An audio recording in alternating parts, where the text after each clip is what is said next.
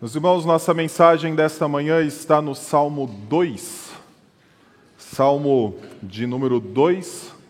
Hoje iniciamos uma nova série de mensagens no livro dos Salmos intitulada O Rei das Nações.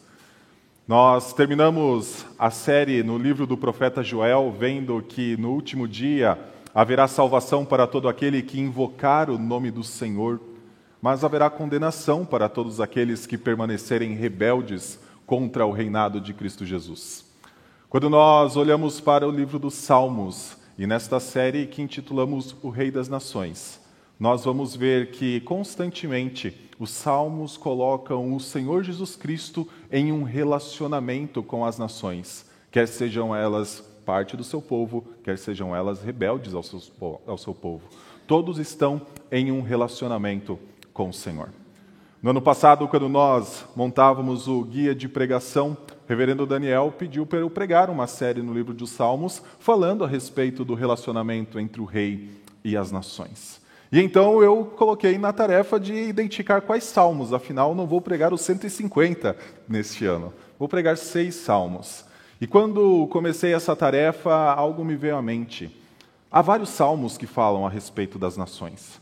Porém, eu não quis escolhê-los de forma aleatória, porque em aulas anteriores, aqui na igreja de Santo Amaro, nós vimos que o livro dos Salmos é um livro organizado, um livro que alguém organizou os salmos para eles estarem na posição em que estão, para contarem uma mensagem unificada.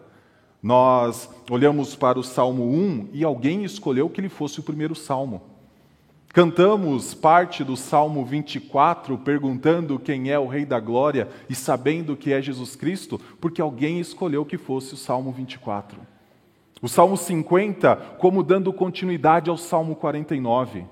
E lemos no início da nossa liturgia o Salmo 150, porque é a grande conclusão de todo o livro dos Salmos, que os irmãos veem uma imagem de Davi com uma harpa. Louvem o Senhor. Depois de apresentar todas as justificativas, o livro dos Salmos termina dizendo: Louvem o Senhor, louvem o Senhor, e repete isso constantemente, porque o livro dos Salmos é um livro que nos conduz a louvar o Senhor. Por isso, antes de iniciar a mensagem, eu gostaria de explicar o porquê escolhi os salmos que estão no nosso guia de pregação. Por que escolhi o Salmo 2, o Salmo 72, o 89, o 107, 144 e 149? Existe uma razão para isso. A razão do escolher o Salmo 2, que é a primeira mensagem, é que, junto com o Salmo 1, eles formam a introdução de todo o livro dos Salmos. Se você olhar para a sua Bíblia, para o primeiro versículo do Salmo 1, você encontrará que há um bem-aventurado. Agora, se você olhar para a última linha do Salmo 2, você encontrará bem-aventurados. E você pode comparar várias coisas entre o Salmo 1 e o Salmo 2, e você vai descobrir que eles falam do mesmo tema, que eles têm o mesmo propósito, e eles são a introdução do livro dos Salmos. Quando nós olhamos para o Salmo 1, acima dele você vai encontrar que começa o livro 1. E há cinco livros no livro dos Salmos. 1, 2, 3, 4 e 5. E eu escolhi pregar o Salmo 72, 89 e 107, porque eles ou começam ou terminam um destes livros. E por fim, escolhi pregar o Salmo 144 e 149, porque eles concluem aquilo que o Salmo 2 começou. Logo, essa nossa série de mensagem no livro dos Salmos tem um começo, um meio e um fim começando como deve-se, pelo começo, acompanhe a leitura do Salmo 2. Porque se enfurecem as nações e os povos imaginam coisas vãs, os reis da terra se levantam e as autoridades conspiram contra o Senhor e contra o seu ungido, dizendo: Vamos romper os seus laços e sacudir de nós as suas algemas. Aquele que habita nos céus dá risada, o Senhor zomba deles. Na sua ira, a seu tempo lhes falará, e no seu furor os deixará apavorados, dizendo: Eu constituí o meu rei sobre o meu santo monte Sião. O rei diz: Proclamarei o decreto do Senhor. Ele me disse: Você é meu filho, hoje eu gerei você. Peça e eu lhe darei as nações por herança e as extremidades da terra por sua possessão. Com uma vara de ferro você as quebrará e as despedaçará como um vaso de oleiro. Agora, pois, ó reis, sejam prudentes, deixem-se advertir juízes da terra, sirvam o Senhor com temor e alegrem-se nele com tremor. Beijem o filho para que não se irrite e não pereçam no caminho, porque em breve se acenderá a sua ira. Bem-aventurados todos os que nele se refugiam. Vamos orar? Santo Deus, nós estamos diante da tua palavra. O Senhor a comunicou a nós e o Senhor, pela obra de Cristo, habita em nós. Por isso, ó Pai, como comunicador da Sua palavra e também com aquele que pode nos ajudar a recebê-la, pedimos que o Senhor ilumine ela em nosso coração, para que vivamos vidas segundo a Sua vontade e não vidas rebeldes. Nossa oração é no nome santo de Cristo Jesus. Amém. Meus irmãos, o Salmo 2 começa nos apresentando a imagem de que há reinos que são opostos. Ao reino que nós encontramos como dos reis da terra, dos príncipes, das autoridades, e ao reino do Senhor com o seu ungido.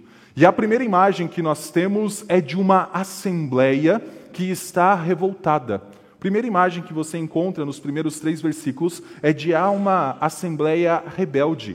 Porque se enfurecem as nações e os povos imaginam coisas vãs, os reis da terra se levantam e as autoridades conspiram contra o Senhor e contra o seu ungido, dizendo: Vamos romper os seus laços e sacudir de nós as suas algemas. Veja que a ideia é de reis, autoridades, representantes das nações, numa revolta, numa rebeldia, dizendo: vamos romper os laços do Senhor, vamos sacudir as suas correntes, vamos ter os nossos braços desatados. E quando nós olhamos para o Salmo 1 e olhamos para o restante do Antigo Testamento, nós começamos a enxergar que o Senhor olha para as nações e enxerga basicamente dois povos. No Salmo 1, versículo 5, você descobre que existe uma congregação dos justos. E no Salmo 2 você enxerga uma congregação rebelde de reis da terra dizendo: rompamos os laços do Senhor. Com uma interpretação incorreta a respeito de quem é o Senhor. O Senhor olha para 7 bilhões de pessoas no mundo e o Senhor enxerga aqueles que fazem parte do seu reino e aqueles que não fazem. Aqueles que são seus filhos e aqueles que não são. Aqueles que são seu povo e aqueles que não são. Há dois tipos de vida. E é isso que nós encontramos no Salmo 2. Pessoas buscando se rebelar contra o Senhor e contra o seu ungido e contra o seu reino. Além disso, neste Salmo 2, nós encontramos a razão da rebeldia. O versículo 1 fala: Porque se enfurecem as nações e os povos imaginam coisas vãs. Existe algo que move esse povo à rebeldia, esses reis da terra, e isso são pensamentos de vaidade. São pensamentos que levam eles a então se aglomerarem como um povo só e então se rebelarem contra o Senhor. Quando nós olhamos para este versículo 1, talvez nós fiquemos com dúvidas sobre o que seria o imaginar coisas vãs e que ação seria essa. Mas lembre-se, o Salmo 2 e o Salmo 1 são a introdução dos Salmos, eles podem ser lidos lado a lado. Se você voltar a sua Bíblia para o Salmo 1, você encontrará no versículo 2, e antes disso, a partir do versículo 1, que há um bem-aventurado que nunca andou no conselho dos ímpios, não se deteve no caminho dos pecadores, não se assentou na roda dos escarnecedores, seu prazer está na lei do Senhor, e na sua lei ele medita de dia e de noite. Existe uma pessoa que está sendo louvada e que não se assenta numa assembleia rebelde. Essa pessoa medita na lei do Senhor de dia e de noite enquanto a Assembleia rebelde medita em seus próprios pensamentos.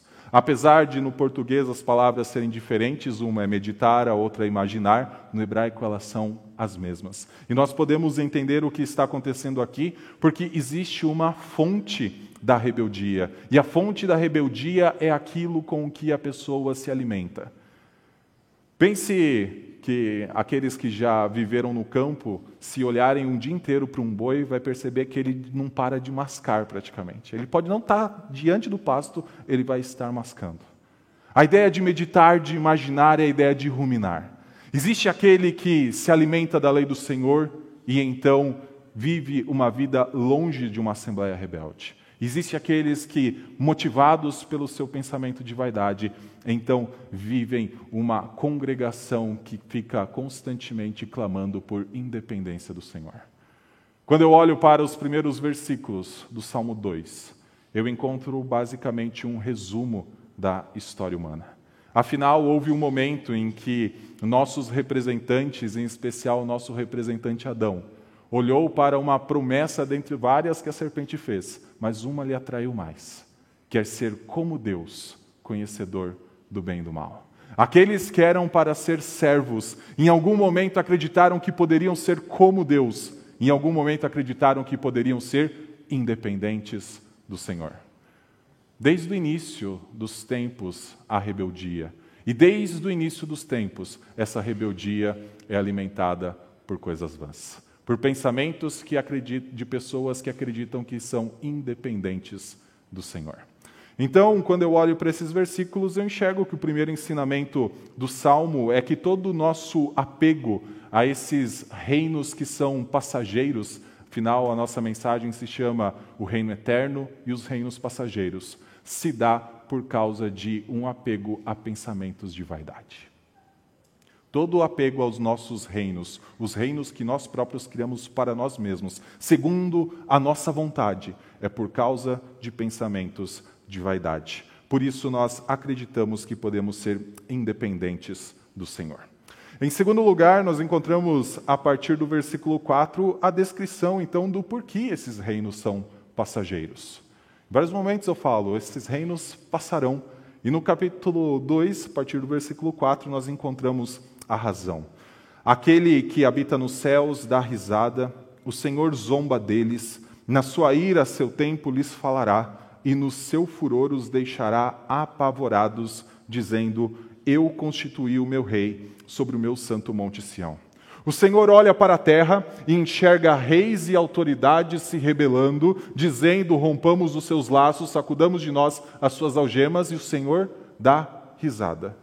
O Senhor zomba deles em algumas versões. E podemos talvez lutar com essa expressão, afinal, quando nós pensamos em zombaria, geralmente enxergamos algo mal, e a gente sabe que o mal não permanece diante do Senhor, porque nele não há mal algum. Mas aqui, na linguagem poética, assim como Elias um dia utilizou diante dos profetas de Baal, quando via que Baal não respondia, Elias disse: gritem mais alto. É possível que Baal esteja em viagem, é possível que Baal esteja dormindo, é possível que Baal esteja aliviando o seu ventre. Quando nós encontramos o Senhor dando risada, o Senhor está dizendo: esse projeto de rebeldia é tão ridículo e tão louco como se colocar diante de um Deus feito com pedra e com madeira. De um rei, um Deus que é incapaz de responder. Nós encontramos o salmo falando de aquele que habita nos céus e reina desde os céus, olhando para a terra e enxergando que todo o projeto de independência do ser humano é um projeto de vaidade, é vazio de significado, é vazio de valor, por mais grandioso que esse projeto possa parecer. E uma vez que esses projetos não têm valor, toda busca por independência e autonomia diante do Senhor não tem valor, em algum momento esses projetos chegarão a um fim. Versículo 5 nos fala que na sua ira, seu tempo, o Senhor lhes falará e os apavorará e os confundirá. Assim como um dia se colocou numa planície chamada planície de Sinar, olhou para o intento de um conjunto de homens que começou a juntar pedras e argamassa e a construir uma torre que chegasse até o céu para que o seu nome fosse famoso por toda a terra. O Senhor olhou para aquilo do alto, o Senhor desceu na Torre de Babel e o Senhor os confundiu. Quer os nossos projetos sejam de riquezas e riquezas que são adquiridas longe da vontade do Senhor. Quer os nossos projetos sejam de tornar o nosso nome célebre, grande como era o projeto da Torre de Babel. Haverá um momento em que chegará ao fim. Porque, como é o segundo ensino deste salmo, todos os reinos passageiros, todos os projetos e intenções humanas passarão, porque se forem contra a vontade de Deus, eles não podem permanecer. E o Senhor um dia colocará fim em todos eles. Esses reinos, eles são passageiros, porque estes reinos não podem permanecer juntos com um reino que é eterno. A partir do versículo 7, nós encontramos a descrição daquele que é o reino eterno. O versículo 6 falou que o Senhor constituiu sobre o Monte Sião o seu rei, e todos os povos começam a entrar num relacionamento com este rei. Ou esses povos podem ter um relacionamento de a, proximidade, de amizade e de paz, ou esses povos podem ter um relacionamento com este rei de guerra ou uma inimizade tal. Nós encontramos nesse versículo 6 o Senhor colocando fim aos reinos, constituindo um rei sobre o Monte Sião. E no versículo 7 em diante, então, nós temos a descrição deste reino. O rei diz: Proclamarei o decreto do Senhor. Ele me disse: você é meu filho, hoje eu gerei você. Peça e eu lhe darei as nações por herança e as extremidades da terra por sua possessão. Com uma vara de ferro você as quebrará e as despedaçará como um vaso de oleiro. Meus irmãos, nós encontramos no início do salmo reis, autoridades, povos, nações, nações vivendo segundo a vaidade de seu próprio pensamento e proclamando uma guerra contra o Senhor, uma revolta contra o Senhor. Mas então o rei que o Senhor estabelece, este rei sobre o Monte Sião, proclama outra coisa. Afinal, enquanto as nações estão meditando em seus próprios pensamentos, Existem aqueles que são bem-aventurados e que meditam na lei e nos decretos do Senhor. Há uma grande diferença, e a diferença é sempre entre dois grupos. E quando olhamos para este rei, ele está dizendo que ele vai proclamar o decreto do Senhor. Não vai proclamar uma rebeldia, mas vai proclamar uma submissão ao decreto do Senhor. E quais são as características desse decreto? Principalmente duas. Primeiro, esse decreto mostra que o relacionamento do rei é marcado pela exclusividade do seu relacionamento com o Senhor. Um relacionamento tratado como de filho. Versículo 7 diz: Faz parte do decreto, você é meu filho, hoje eu gerei você. A segunda característica desse decreto está a partir do versículo 8, que é ser condicionado a um pedido feito pelo rei. Por ser filho, o rei pode pedir algo. O versículo 8 fala: Peça e eu lhe darei as nações por herança e as extremidades da terra por sua possessão. Olhando para esse versículo, nós encontramos essa ideia de pedir, mas é como se Deus falasse para o seu rei, o rei que ele constituiu, diante da revolta, o seguinte: peça de mim. Peça algo de mim. Peça as nações de mim, e eu as darei por herança a você. Meu irmão, quando nós olhamos para esse Salmo 2, quando o comparamos com o restante dos salmos, inclusive com os salmos que nós vamos pregar, nós enxergaremos que é um salmo de Davi. Não porque o Salmo 2 o diga, se você olhar para cima do Salmo 2, não tem indicação de autoria, mas porque Atos, capítulo 4, versículo 25 diz. Lá diz que há uma palavra de Davi e a palavra de Davi é: Por que se enfurecem os gentios e os povos imaginam coisas vãs?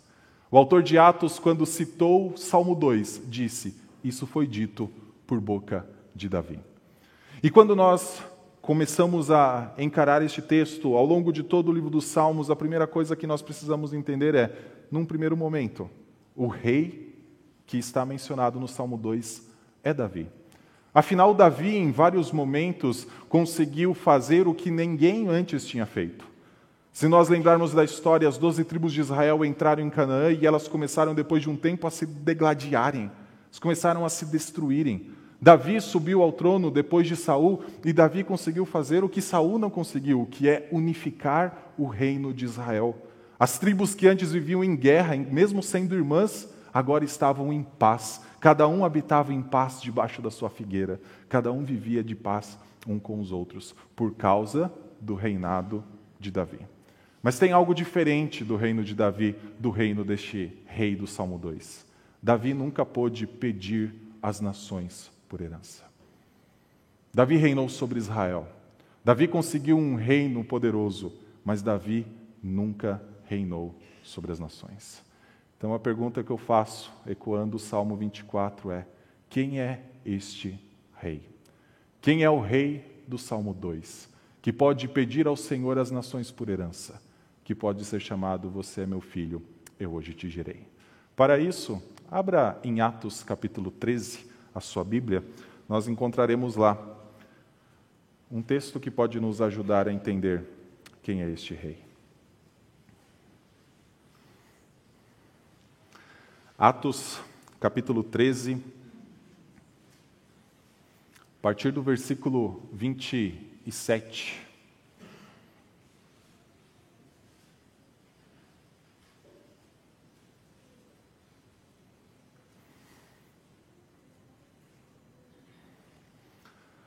A palavra do Senhor fala: Pois os moradores e as autoridades de Jerusalém não conhecendo Jesus nem as palavras dos profetas que são lidas todos os sábados, cumpriram as profecias quando condenaram Jesus. E, embora não achassem nenhuma causa de morte, pediram a Pilatos que ele fosse morto.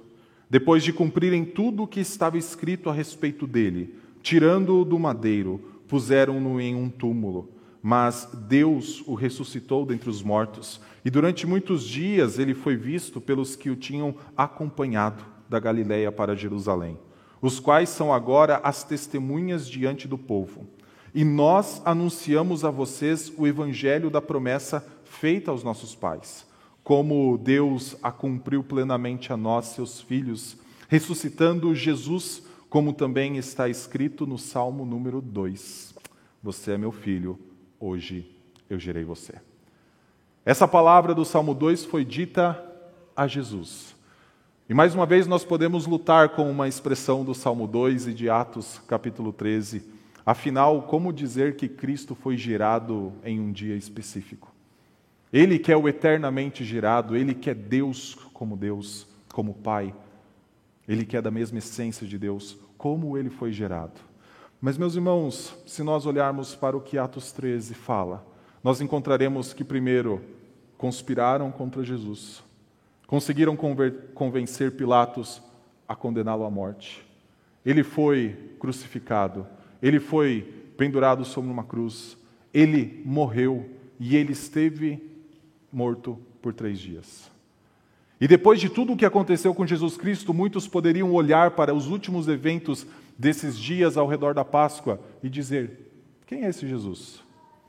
Que todos proclamavam como Rei dos Judeus. Quem é ele? Afinal, ele morreu? Afinal, ele foi pendurado no madeiro, e como Paulo diz, todo aquele que foi pendurado no madeiro é um maldito? Quem é esse Jesus? Pois bem, quando Deus o ressuscita dentre os mortos ao terceiro dia, Deus diz quem é Jesus. Você é meu filho, eu hoje te gerei. Ele não é mais um maldito que nos substituiu numa cruz. Você é o meu filho, eu hoje te gerei. Deus está revelando ao mundo quem é Jesus Cristo. Assim como um dia, quando Jesus foi batizado, de uma voz, ouviu-se uma voz vinda do céu dizendo: Este é o meu filho amado, em quem eu tenho prazer, em quem eu me agrado. E por isso nós encontramos Jesus, logo após o seu batismo, pregando a respeito do reino de Deus entre os judeus, dentro de Israel, pregando a respeito do reino de Deus. Afinal, Deus o autorizou, dizendo: Você é o meu filho amado, em quem eu tenho prazer.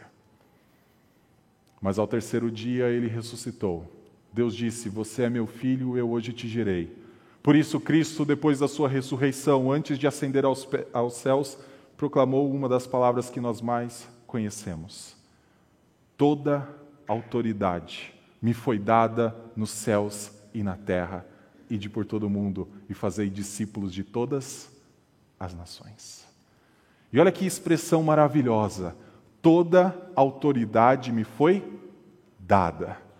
Peça de mim e eu te darei as nações por herança e as extremidades da terra por sua possessão. Cristo, aquele que morreu em nosso lugar e ressuscitou ao terceiro dia, e o qual Deus disse: Este é o meu filho, eu hoje eu gerei ele.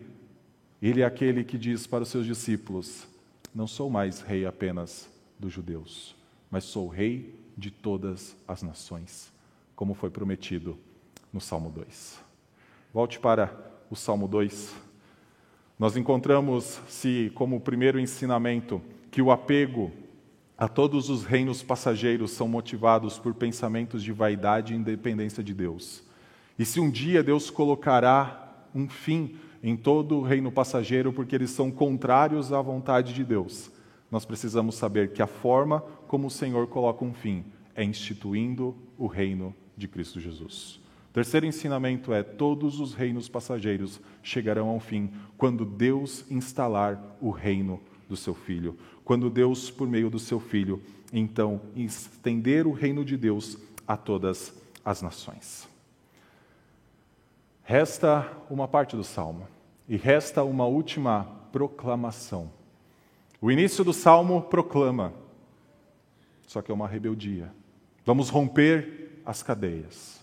O meio do salmo proclama, e é o filho que proclama o decreto do Senhor ele é o Filho a quem foi dado as nações. O fim do salmo proclama. E existe a última proclamação a partir do versículo 10. Agora, pois, ó reis, sejam prudentes. Deixem-se advertir, juízes da terra. Sirvam o Senhor com temor e alegrem-se nele com tremor.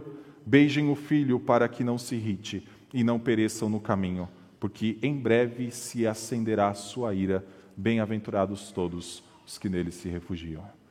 A última proclamação é uma exortação a esses reinos rebeldes, para que abandonem a sua rebeldia, para que sirvam o Senhor. São três, pelo menos, as exortações dirigidas. Primeiro, para que reis sejam prudentes e deixem-se advertir. Isso porque revela que estes reinos passageiros são motivados por corações tão obstinados que alguém precisa parar e dizer: calma, deixe-se advertir, sejam prudentes. Os nossos pensamentos de vaidade, de grandeza, as coisas vãs que nós meditamos, nós nos apegamos a tal ponto a elas que muitas vezes nós não conseguimos ser demovidos delas, nós não conseguimos abandoná-las. Parece que tudo gira em torno delas. E a primeira exortação aos reinos rebeldes é: deixem-se advertir.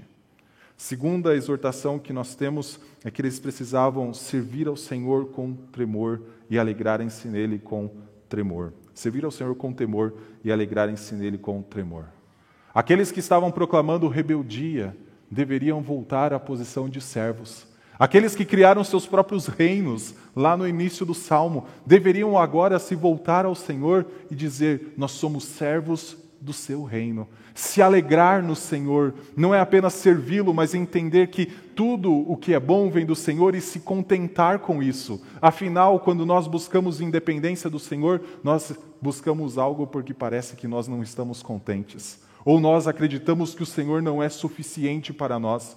Ou acreditamos que estar debaixo do serviço, do, como servos do Senhor, é algo que nós precisamos nos libertar. Alegre-se, contente-se no Senhor. E por fim, beijem o filho para que não pereçam no caminho. São três exortações. Haverá um momento em que o Senhor colocará fim a todo o reino que é passageiro. Haverá um momento em que o Senhor colocará fim a todo projeto que é contrário à sua vontade. Por isso, sirva o rei instituído sobre o monte Sião. Por isso, sirva o rei que inicialmente pregou a respeito da proximidade do reino de Deus, mas então começou a proclamar o reino de Deus sobre todas as nações. Sirvam a Cristo Jesus, o Senhor. Quando nós olhamos para esta ideia de perecer no caminho, ela já foi anunciada no Salmo 1. Lembre-se, Salmo 2 e Salmo 1 precisam ser lidos muitas vezes juntos. Final do versículo 6 do Salmo 1, você vai encontrar que o Senhor ama o caminho dos justos, mas o caminho dos ímpios perecerá. Para não perecer, encerre qualquer projeto de vaidade. Para não perecer, abandone o seu próprio reino e busque o reino do Senhor. Por isso, o quarto ensino é uma exortação para se abandonar tudo aquilo que é passageiro e buscar segurança no reino de Cristo, que é o único reino eterno. Abandone todo o projeto que seja contrário à vontade do Senhor e viva debaixo do reino de Cristo, porque é a vontade do Senhor e o único que vai durar para sempre. A última proclamação. E eu quero me deter um pouco no último última linha do Salmo 2, que é: Bem-aventurados todos os que nele se refugiam, encerrando essa mensagem. Meus irmãos, Salmo 2 começou dizendo: Os reis da terra conspiram contra o Senhor e contra o seu ungido, dizendo: Rompamos os seus laços. Aqueles que foram criados como servos, como Adão e Eva, eles, em seus pensamentos de grandeza, pensamentos a respeito de si mesmos maiores do que deveriam ser, disseram: Nós podemos ser como Deus. Nós não precisamos ter o reino de Deus, estar debaixo do reino de Deus, nós podemos ter o nosso próprio. Aqui podemos ser governados pela nossa própria vontade. Podemos fazer aquilo que nós quisermos, aquilo que nós mais desejamos. O salmo termina dizendo: Reis rebeldes, abandonem a rebeldia, sirvam o Senhor, beijem o filho, deixem-se advertir, abandonem a rebeldia para então concluir da seguinte forma: volte a se refugiar no Senhor. Bem-aventurados todos os que nele se refugiam. O grande objetivo da nossa vida é sermos considerados bem-aventurados. Sabe por quê? O rei estabelecido sobre o Monte Sião, o rei que disse para irmos pelo mundo pregar a todas as nações, ele é o grande bem-aventurado aquele que nunca andou no conselho dos ímpios, nunca se deteve no caminho dos pecadores, nunca se assentou na roda dos escarnecedores, que medita na lei do Senhor a ponto de dizer: não só de pão viverá o homem, mas de toda palavra que procede da boca de Deus. Ele nos chama a sermos iguais a Ele. E sermos iguais a Ele é ser parte do reino dele. Abandone todo projeto de vaidade. Abandone todo projeto que será passageiro, quer o Senhor o torne passageiro pela própria força dele, quer você troque esse projeto por um projeto que é muito maior. Mas abandone todas as intenções que são contrárias à vontade do Senhor e usufrua do benefício de se refugiar em Cristo Jesus. Afinal, se refugiar em Cristo Jesus é fazer parte de um reino eterno e é ter vida eterna. Vamos orar? Senhor Deus, nós somos gratos pela tua palavra, que nos anuncia, ó Pai, o seu reino, que nos mostra quais são as características dele, que nos fala, ó Pai, que somos cidadãos deles e por isso não cidadãos dessa terra. Pessoas que têm um caráter que deve ser moldado por aquilo que é celestial e não por aquilo que é passageiro. Obrigado, Senhor, pela Sua palavra que nos mostra que o reino de Cristo vencerá, triunfará e se completará, enquanto os nossos reinos que nos levam para longe do Senhor acabarão. Obrigado, Senhor, porque o Senhor nos aproxima do seu rei. O Senhor nos dá acesso a ti para buscarmos a sua face como pessoas que podem ter um livre acesso ao rei. É por isso que nós oramos e oramos no nome do nosso rei, Senhor Jesus Cristo. Amém.